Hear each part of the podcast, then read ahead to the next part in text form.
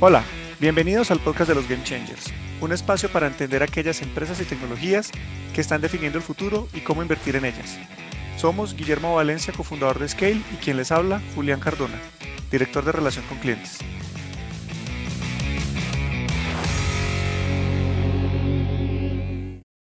En este episodio hablaremos sobre la inflación actual, o más bien, de pronto pueden sacar ustedes conclusiones al final del concepto de desinflación. ¿Qué podemos esperar de ella y cómo esto impacta la economía de Estados Unidos y pues también del mundo? Desde julio del 2022 hemos venido comunicando a través de nuestros eventos con clientes y diferentes webinars y sesiones en vivo que la inflación en Estados Unidos se reduciría. Y esto pues está haciendo evidente en este momento.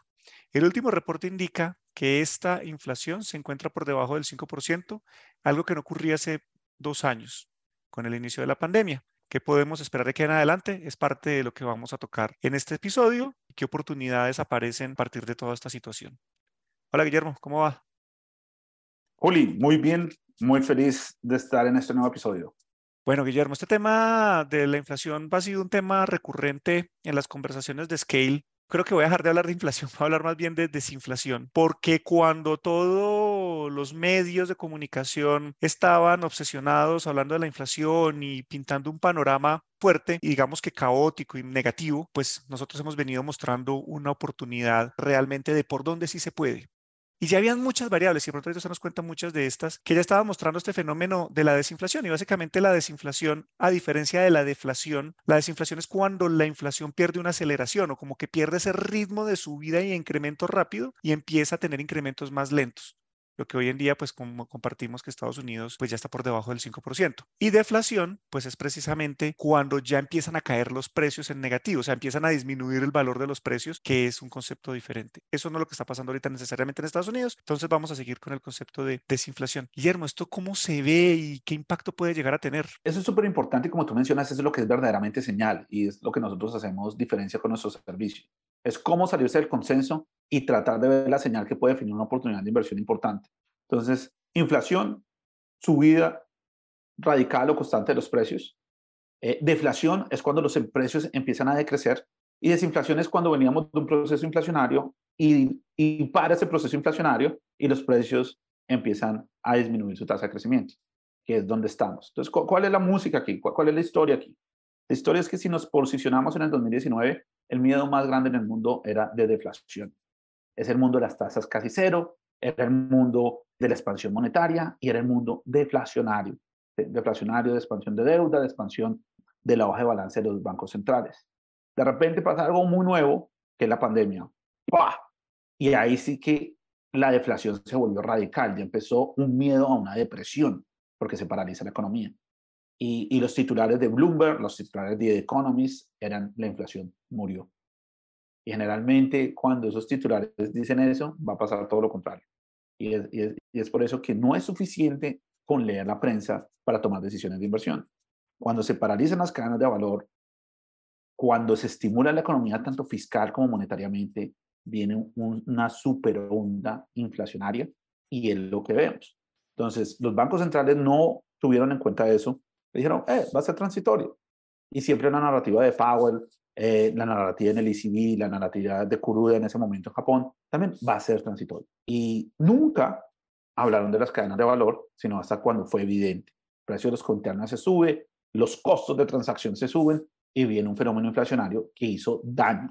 Que hizo daño en el 2021 fue el protagonista, en el 2021 hizo que los tesoros cayeran, hizo que las acciones cayeran y cripto cayera y de repente cuando no, si caen los tesoros quiere decir que hay menos liquidez en el sistema si hay menos liquidez en el sistema, todos los activos de riesgos caen.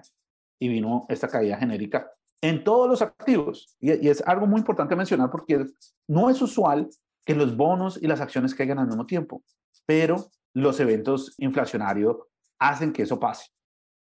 Cuando ya los bancos centrales dicen la inflación es muy peligrosa, la, inflación nos hace daño y empieza a subir la, la, tasa de interés pues a toda marcha, eh, empieza a pasar el fenómeno contrario. ¡Boom! Si sube más, de pronto empieza a quebrar los sistemas, el sistema bancario regional. Great Suite saliendo del juego, Silicon Valley Bank y una cantidad de problemas con esa, eh, con esa subida de tasa de interés que no están solo en Estados Unidos, Pasó en China con todo este tema eh, inmobiliario, eh, pasó con otros fondos que tenían una exposición muy apalancada y eso es lo que, estamos, lo que estamos viendo y lo que dominaba la narrativa. Y ahora, ¿qué nos dicen los datos? Los datos dicen los precios al productor están casi año a año a niveles negativos. O sea, empieza a haber un poquito de deflación, desinflación en forma. Y la tasa de interés aún no dice eso. O sea, los bancos centrales aún no están viendo eso. Entonces, estamos en un proceso desinflacionario. Cuando miramos los containers, misma señal con internet a, precios del 2016. La carga está barata. Ahora, ¿eso va a ser para siempre? No necesariamente. Pero lo que son los próximos nueve meses es más de desinflación. Guillermo, y este tema que usted acaba de decir precisamente los bancos centrales toman decisiones basadas en datos y son datos viejos, porque claramente cuando conocemos el dato de la inflación o de la desinflación en este momento que estamos teniendo, pues lo conocemos un mes después. Entonces, cuando se toman las decisiones de la subida de tasas, son casi que otro, otro par de semanas más, es mucho tiempo, pueden llegar a ser entre, entre mes y medio y dos meses y que, que, va atrasada la toma de decisiones. Esto en el mercado, ¿cómo se ve? Porque pareciera que en este momento mientras parecieran haber noticias negativas cuando se suben las tasas y de, parte de la, Reserva Federal y bueno, y de muchos bancos centrales en el mundo. Por otro lado, por ejemplo, la bolsa de valores, pues todos gran parte de las empresas de tecnología están subiendo de precios y, y, pues se ve como un poquito de euforia en ese aspecto. Entonces, esa combinación ahí cómo funciona, o sea, porque es como un tema medio psicológico, o sea, hay datos para tomar decisiones, pero hay una psicología y una emocionalidad muy fuerte en el mercado. ¿A qué le creemos? Uri, súper importante eso y súper importante esa observación porque, porque eso hace que no tenga sentido pensar en los promedios. El pensamiento de los promedios, el pensamiento de los índices, no captura esas oportunidades que tú describes. Son oportunidades que hay una parte de la economía que está mal. El problema cuando pues, nos dan un promedio es que yo mido la temperatura. Entonces, digamos que es un paciente, estamos en el sector médico, y yo digo, el paciente tiene fiebre. Hay algo que, está errado porque tiene un nivel de temperatura. Eso es lo que hace un ETF. Eso es lo que hace el GDP. Mide el nivel de temperatura, por decirlo así. Pero no sabemos con exactitud cuál es la patología, qué es lo que está pasando, qué es lo que no está funcionando bien. Eh, no quiere decir que porque esté, se tenga fiebre, quiere decir que todo el sistema no esté funcionando. Va a haber algo en particular que no está funcionando. Ese es el trabajo. El médico actúa como un detective buscando dónde está el problema. Nosotros en inversión tenemos que actuar de la misma manera ser detectives. ¿Dónde está el problema? Y al mismo tiempo, ¿dónde está la oportunidad? Sí hay recesión. Tal vez el 60% de la economía americana y la economía mundial está en recesión porque todo lo que está relacionado con la deuda está en recesión. Los bancos regionales en problemas están diciendo hay un pedazo de la economía que no está funcionando bien y probablemente está casi al borde de vivir un infarto. Pero también está diciendo, oiga, hay otro pedazo de la economía que está desacoplado y está generando valor. ¿Cómo planteamos eso? Y los mercados, irónicamente, no es acerca de lo bueno o lo malo, es acerca de lo menos malo. Cuando sucedió la crisis de 1998, era un mercado supremamente horrible para tener una tesis contundente de crecimiento económico. Los mercados emergentes en problema, el default de Rusia, todo el mundo decía las acciones de tecnologías están sobrevaloradas y es exactamente en ese ambiente cuando se forman las burbujas. De 1998, crisis de Long Term Capital Management, crisis asiática, todo el mundo paniqueado, los bancos centrales actúan y se empieza a formar la burbuja de tecnología en dos años. Es decir, en dos años subió el Nasdaq 5X. En dos años. Nosotros estamos en un ambiente similar. Estamos en un ambiente donde los bancos centrales van a tener que salvar parte de la economía. Ya sabemos que no van a subir más las tasas de interés, porque cuando empiezan a haber quiebras de bancos, pues quiere decir que están con las manos atrapadas. Eh, los datos de desinflación nos están diciendo, oiga, si no hay inflación, si la inflación está empezando a bajar, ¿por qué tiene que subir tasas? Eh, y eso puede ser el alimento para las valorizaciones de acciones que pueden ser muy atractivas, acciones que están relacionadas con toda esta euforia que hay alrededor de inteligencia artificial, acciones que están relacionadas con compañías eh, que tienen que ver con la tesis de un mundo lleno de carros eléctricos. Eh, acciones que están relacionadas con la construcción de nuevas ciudades y ciudades inteligentes. Entonces, hay un grupo de compañías que van a traer el capital retail e institucional y están posicionadas para tener grandes rallies.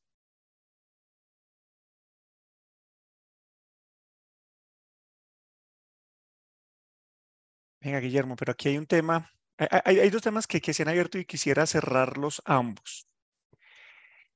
Voy a, poner aquí un momentico en pausa el tema de tecnología y, la, y, esa comparación que usted hacía con la burbuja que, que hubo en el Nasdaq eh, a finales de los noventas. Y quisiera cerrar este tema de la inflación, la conexión de los bancos centrales y el tema de la deuda de Estados Unidos, porque ahorita en este momento hay un, algo que está llenando las noticias y quisiera que nos explicara un poco esto, cómo lo podemos navegar y cómo le podemos sacar provecho, porque se habla que Estados Unidos se le está acabando la caja de alguna manera eh, el gobierno le está pidiendo al Congreso que le apruebe subir el techo de la deuda, lo cual significa salir a imprimir dinero para poder cubrir y pagar los bonos y pagar los vencimientos de los bonos, los vencimientos de los, de los tesoros que tienen en este momento. Eso, eso, me suena a crisis de deuda, porque sigue, sigue alimentándose el concepto de deuda y, esta, y esta situación en donde pues, está asociado a la renta fija. ¿Cómo entendemos este fenómeno y cómo le podemos sacar provecho en, este momento actual de la economía en el 2023? Hay un término que se llama señoriaje, que fue inventado en la Edad Media y era cuando un señor feudal, él tenía su propia moneda y cuando el hombre estaba en crisis económica, lo que hacía es que su moneda no era solo ese oro y plata, sino que le colocaba un poquito de cobre. Pero le decía, yo con esta moneda le compro ese mismo bulto de maíz o, de harina o de lo que sea, con esa misma moneda que realmente valía menos en términos de plata. ¿Por qué? Porque era el señor feudal. ¿Por qué? Porque tenía el poder para hacer eso e intercambiaban productos por eso. Estados Unidos está haciendo un señoriaje sobre todo el mundo. Está haciendo ese gran señor feudal porque puede imprimir la moneda de reserva. ¿Cuál es la consecuencia de eso? Es el escepticismo que crea en sus partners internacionales. Y eso ya no es nuevo, porque cuando uno ve los tesoros cayendo el 41%, quiere decir que eso ya pasó, que esa confianza ya se perdió y que Arabia Saudita no se siente tranquilo comprando tesoros de Estados Unidos, que el gobierno japonés no se siente tranquilo comprando bonos de tesoro de Estados Unidos y que los rusos definitivamente ni siquiera pueden comprar porque están baneados y que los chinos salieron a vender esos tesoros de Estados Unidos.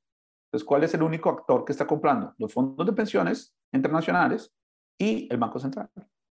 Y el Banco Central es la indicación de que hay un señoriaje. Si el Banco Central es el que compra los bonos que emite el gobierno de los Estados Unidos, en el término sofisticado se llama quantitative easing, es un señoriaje sofisticado, un señoriaje que tiene ecuaciones matemáticas bonitas, pero es el mismo concepto, es un señoriaje.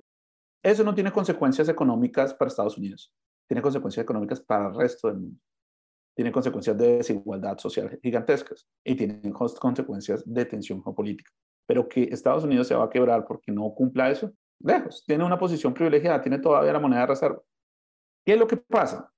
El liderazgo de Estados Unidos no está claro y Estados Unidos es tal vez la historia de dos economías y la historia de dos demografías y la historia de dos generaciones, baby boomers versus millennials, de, alguna manera. Cuando uno ve el liderazgo de Estados Unidos entre Biden y Trump, para mí es la mayor evidencia de la economía zombie ligada con un poder zombie, por decirlo así.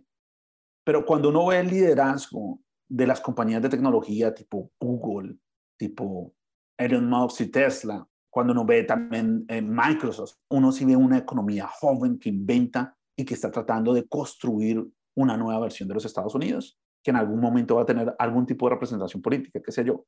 Pero eso es Estados Unidos. Luego existen dos narrativas. Luego existen dos oportunidades de inversión. Si yo sumo esas dos economías, me da algo que es casi cero.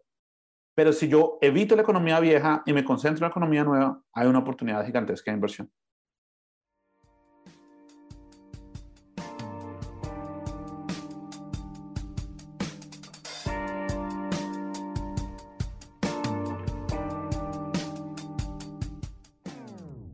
Este podcast es patrocinado por Scale. Scale empodera a las personas para que entiendan, inviertan y generen riqueza monetizando el cambio. Scale ofrece servicios para la toma informada de decisiones y brinda acompañamiento personalizado a sus clientes, con información oportuna asociada a sus portafolios de inversión. Agenda ya una llamada con nuestros representantes en scale.macrowise.co.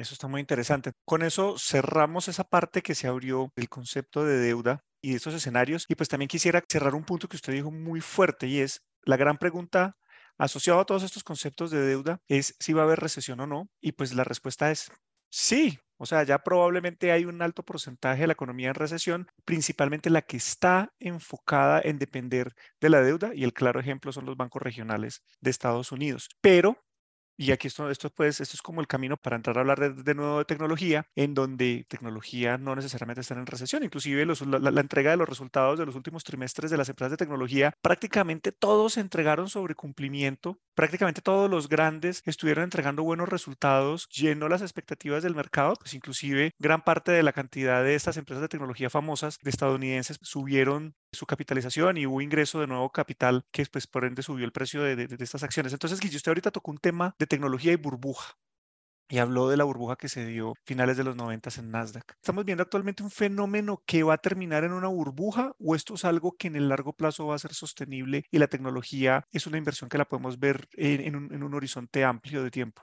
Hay cosas que cambian, las tecnologías, las infraestructuras, el nivel de conocimiento científico, pero hay cosas que nunca cambian como el comportamiento humano. Y Schopenhauer codificó eso muy bien. Cuando nosotros nos aproximamos a una nueva idea, primero la subestimamos por completo, somos totalmente escépticos. Luego, cuando esa idea reta nuestro conjunto de creencias, eh, la rechazamos y consideramos que es muy revolucionaria, que puede, no la queremos y nos oponemos a ella. Pero luego se vuelve evidente para todo el mundo y se vuelve como si fuera clarísimo entender esa nueva idea. Y ahí es cuando se convierte en una burbuja. Toda gran idea es subestimada cuando nace y es sobreestimada cuando ya todo el mundo la acepta. Probablemente toda buena idea de inversión termina en una burbuja. Hay unas burbujas buenas y hay unas burbujas malas. Una cosa es tener la burbuja del 2008 que estaba en ladrillos y, y se queda con toda una infraestructura instalada que ya después nadie puede hacer nada. Otra cosa es tener la burbuja de Internet que nos dejó con fibra óptica todos conectados, sí, una sobrecapacidad, pero permitió que esa tecnología se acelerara y que la adopción de esa tecnología se acelerara. Entonces, nosotros formamos burbujas.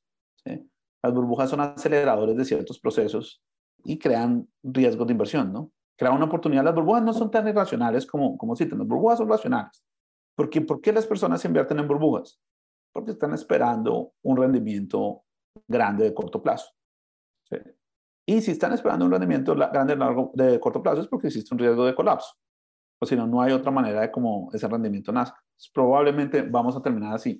Pero las burbujas pasan cuando la narrativa está clara de, ah, está muy bueno, AI va a cambiar todo el mundo, es increíble. Está empezando a nacer esa narrativa. Yo creo que aún domina la narrativa de recesión, crisis de banco regional, el mundo está muy mal, estamos al borde de otro momento como el 2008. Entonces no estamos en la euforia. aún yo creo que me da la impresión que estamos más bien al comienzo de la formación de una burbuja. Ok, ok, bueno, eso es interesante, al comienzo de la formación de una burbuja. ¿Qué variable, Guille, es importante estar monitoreando y entendiendo para identificar cuando una burbuja está a punto de explotar? Porque esto no se sabe en tiempo, o sea, imposible de predecir, pero ¿hay alguna variable que tiene sentido que estar observando? Los cazadores de burbujas han existido por mucho tiempo, ¿no? Ah, digamos, Robert Schiller tiene un, sistema de, indicadores, ¿sí? Eh, que es basado en los price earnings. Y, y, siempre tenemos eso. Si una compañía está cara, entonces no, no, tiene sentido invertir. No necesariamente, todo tiene un horizonte de tiempo. ¿sí? No tiene sentido invertir por 10 años, pero puede tener sentido invertir por 2 años. Entonces no es un indicador absoluto. Una pregunta válida es, la primera pregunta es, ¿dónde va a estar esa burbuja? Entonces, ¿cuáles son esos em, palabras que están muy frecuentes? Entonces, AI definitivamente puede crear una burbuja. Puede crear una burbuja en varias acciones, pero estamos empezando porque aún no ha sido aceptada e, esa narrativa. ¿Qué puede hacer cambiar esa narrativa? ¿Qué puede destruir esa narrativa? ¿Cuál es el trabajo que uno tiene que hacer en research? Ver qué es moda y qué es real. A mí me encanta lo que está pasando con Microsoft y ChatGPT y, veo el potencial. Va a cambiar muchísimo negocio, va a cambiar muchísimo negocio si Microsoft es una super compañía, pero también vale la pena hacer la pregunta es, ¿cuántos descubrimientos ha hecho ChatGPT? Cero. Más bien una, una innovación en términos de interfaz de usuario cómo nosotros buscamos información, clasificamos información, o es realmente inteligencia y, y lograr descubrir una nueva representación de la realidad. Yo no lo veo tanto en ChatGPT. En DeepMind, en Google, ya ha hecho varios ah, descubrimientos importantes en términos científicos. Y desde mi punto de vista, a veces me parece triste que en economía uno tenga que estar pensando en la política fiscal, la política monetaria que hacen los bancos centrales. Eso no es el capitalismo. El capitalismo no es para escuchar una cantidad de decisiones hechas por burócratas. El capitalismo se creó con un principio muy simple, muy simple. Es aquellos que tienen exceso de capital se juntan con aquellos que tienen exceso de ideas y boom, crean algo nuevo. ¿Sí? Entonces, ¿cuáles son esas nuevas ideas? Entonces, hay un pedazo de la economía que sí está funcionando así, hay otro pedazo de la economía que es muy burocrática. Cuando yo veo a DeepMind en el momento transistor de 1941, y ese momento transistor es, pucha, podemos programar esos aminoácidos que son las partes fundamentales de la síntesis de proteínas. Eso es muy grande. Eh, y eso no tiene la atención, que es donde nosotros deberíamos, ah, eso es lo que es verdaderamente señal, no solamente la política monetaria, que es importante, claro, la política monetaria va a definir el swing de los precios en el corto plazo, pero lo que verdaderamente va a definir cómo va a lucir el futuro es eso que está aconteciendo en los laboratorios eh, de Google, en particular de DeepMind y otras compañías, ¿no? Entonces, yo creo que ese es el arte. Hay una frase que uno de nuestros mentores usa mucho, uno usa la ciencia para tratar de entender el pasado, para darle sentido al pasado. Entonces tiene los datos y puede configurar una tesis alrededor de esos datos que existen. Eh, pero cuando uno trata de entender el futuro, tiene un pedazo de arte, porque es cómo conectar esos puntos, cómo vemos la información que los demás no ven y tratamos de descifrar una idea de inversión. Y ese es nuestro trabajo. Entonces aquí, cuando tú me hablas de un indicador, estamos en el mundo de la ciencia, en el mundo de lo cuantitativo, que es muy valioso. De hecho, la mayoría del background de las personas en Scale es ese. Pero no es suficiente. Conectar los puntos requiere otras habilidades y, y tiene un pedazo de arte también, no es suficiente un indicador.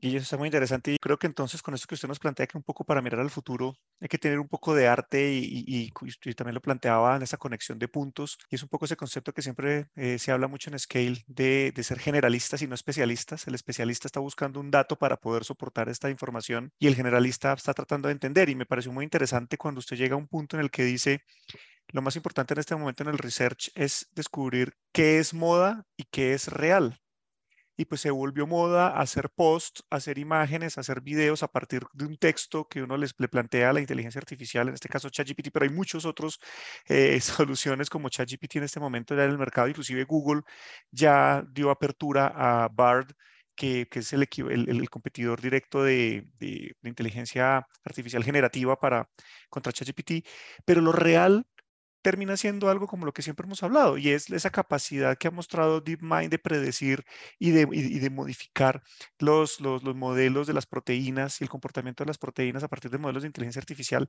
Y hay otro que de nadie, que nadie habla, lo tiene Meta, que también es, es, es, creo que es MS Fold, que es un competidor de DeepMind en ese sentido. Entonces es una inteligencia artificial que está creando transformaciones muy fuertes, reales, que no son tan publicitarias y tan vendedoras de películas de cine, pero pues que en este momento pueden llegar a transformar dramáticamente la biotecnología y algo que también nos ha hablado mucho en Scale es, hemos venido en una evolución tecnológica e innovación muy fuerte en el mundo digital, pero esto ya empieza a ser la era de la biología y de los materiales. Entonces, bueno, no quiero extenderme y abrir nuevos temas que pueden ser temas para una siguiente, un siguiente podcast, pero quería cerrar ese punto de identificar qué es moda, identificar qué es real y ahí es donde efectivamente puede uno entender si algo va a ser una burbuja o no. Tocas unos puntos ahí súper valiosos. Lo que hay está creando un poquito es cambiar nuestra relación con el conocimiento. La relación que nosotros tenemos con el conocimiento, que en general nosotros pensamos que el conocimiento son las, las, las respuestas, ¿no? Nosotros siempre estamos buscando respuestas. Entramos a un sistema de esos, incluso entramos al mismo Google buscando respuesta a algo. Pero lo que realmente mueve el conocimiento es saber preguntar. Lo que es verdaderamente un arte es saber preguntar. La pregunta es el fenómeno máximo de la búsqueda del conocimiento. Entonces, yo creo que ese es el entrenamiento. El, entrenamiento no es ser el mejor ingeniero de PRON eh, de, para conectarse con ChatGPT o, o con esas plataformas que es una herramienta fabulosa, sino es cómo desarrollo mi grupo de capacidades para aprender a preguntar. ¿Cuál es la pregunta correcta? ¿Cuál es la pregunta que hace la diferencia? ¿Cuál es la pregunta que me da información? Entonces, eh, eh, y eso es lo, lo, lo, fascinante del tema de los mercados. Es la razón por la que nos dedicamos a eso, porque em, nunca ah, vamos a tener todas las respuestas. Entonces, es más acerca del arte de preguntar. No quiero extenderme, pero como que no me aguanto decir esto y es que al final ChatGPT va a responder sobre el conocimiento conocido, sobre lo que ya se supone y damos como por verdadero. Y yo creo que si hay algo que hemos aprendido muy bien es retar ese status quo y lo que se supone que es verdadero en un momento, pues se ha logrado demostrar en diferentes momentos de la historia que era falso, era una percepción equivocada a partir de una información y que en ese proceso de estar preguntando se ha descubierto que la realidad puede cambiar y puede ser diferente. Entonces, pues Guille, muy interesante. Yo creo que con esto vamos cerrando un poco y ahorita me ayuda usted a, concretar algunas ideas, pero comenzamos hablando del, fenómeno de la inflación y cómo efectivamente ya consistentemente hay suficientes indicadores que muestran que la inflación viene bajando considerablemente. Ese concepto de desinflación en donde pues eh, probablemente pronto vamos a alcanzar los niveles que son más saludables para la economía. Y esto pues contradice todo este fenómeno de deuda y de incremento de las tasas de interés que, ya se están teniendo en Estados Unidos, que está generando problemas en algunos sectores de la economía. Y llegamos a un punto en que hay una oportunidad en, empresas de tecnología donde pues están resolviendo problemas reales, donde están generando una dinámica expansiva de creación, una dinámica expansiva de productividad y que eventualmente puede llegar a generar riqueza en los inversionistas que, están en este momento participando del mercado o que están entrando al mercado. Y, bueno, cerrábamos un poco con este concepto de, de, burbuja tecnológica, de burbuja en el mercado de la tecnología que pues genera tanto estrés y tanta ansiedad hacia el futuro, pero pues que teniendo ciertas metodologías y entendiendo un poco la dinámica del mercado, pues de nuevo puede ser una gran oportunidad y pues ya grandes, ya varios de los grandes inversionistas en este momento del mundo pues están manifestando y están compartiendo sus grandes inversiones en diferentes empresas de tecnología y diferentes tendencias que se están dando. Entonces, alimento para el pensamiento y uno de los puntos donde precisamente Scale le ayuda a las personas que, tienen la suscripción con sus servicios, porque precisamente acompañan en este proceso de navegación, entendiendo todo este contexto, cómo todo esto se puede materializar en una estrategia concreta y clara con nombres propios de empresas, donde precisamente se puede tener una oportunidad de entrar al mercado y pues, sacarle el máximo provecho. Así como hablamos que las preguntas son una fuente de conocimiento, la segunda fuente de conocimiento es actuar. Cuando uno no toma riesgo, cuando uno no actúa, no aumenta el espacio de posibilidades, por decirlo de alguna manera. Y si uno no aumenta el espacio de posibilidades, no tiene oportunidad de aprender. Por eso eso está muy en el core de nosotros, está muy en el DNA de nosotros. Y es ese tipo de valores el que construimos como comunidad en nuestro servicio Scale. Pues muy bien, yo creo que con esto entonces nos quedamos en este episodio. Creo que se abrieron unas nuevas conversaciones interesantes asociadas a qué es real en la inteligencia artificial. Ese tengámoslo por ahí. Y bueno, ya con esto entonces nos despedimos de nuestra audiencia. Muchas gracias por acompañarnos en este episodio y en esta conversación acerca de los Game Changers. Los invitamos a seguirnos en nuestra cuenta en LinkedIn arroba ScaleInvest, contactarnos a través de scale.macrovice.co, seguir también la cuenta de Guillermo donde permanentemente se, se, comparte contenido muy similar a este y, muy actual, arroba bajo Guillermo Valencia y dejarnos todas sus preguntas en la caja de comentarios. Recuerden que el mayor riesgo en la vida es quedarse quieto y no hacer nada. Hasta el próximo episodio. Chao, un abrazo.